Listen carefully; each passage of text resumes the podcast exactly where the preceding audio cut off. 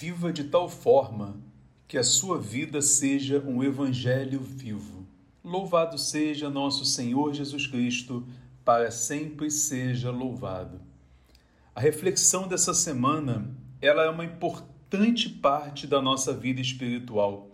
São Francisco dizia que nossa vida deveria ser de tal forma que as pessoas ao olharem para nós deveriam ler em nós uma página do evangelho ou seja, devemos ser evangelhos vivos para as pessoas. Mas como ser um evangelho vivo para aquele que está convivendo comigo nesse mundo tão conturbado, numa vida tão agitada, num dia a dia que às vezes não temos tempo nem para respirar direito?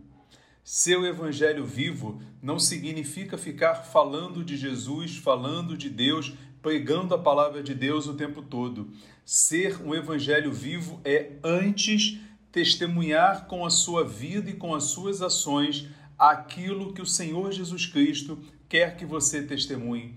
Quando você mantém a paciência diante de uma situação que está te provando, quando você é ético diante de uma situação que está provando a tua ética, que está te levando a fazer algo contra as leis, te levando a fazer algo contra o outro, ou até mesmo contra si, e você se mantém ético. Quando alguém está cometendo uma injustiça e você defende a justiça e defende aquele que está sendo injustiçado, você está sendo um evangelho vivo, porque mais do que falar sobre Jesus é refletir Jesus para o outro. E nesse aspecto, a palavra em Eclesiástico 24, no versículo 31, nos diz: Aqueles que me tornam conhecido terão a vida eterna. É uma promessa da palavra de Deus.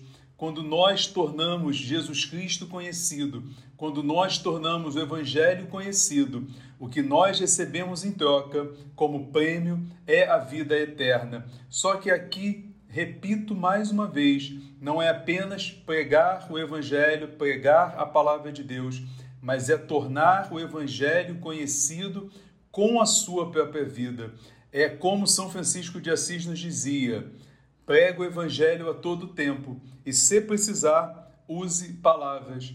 Ou seja, as nossas atitudes, os nossos pensamentos, as nossas palavras tudo em nós, até mesmo o nosso silêncio, ele deve ser uma pregação do Evangelho.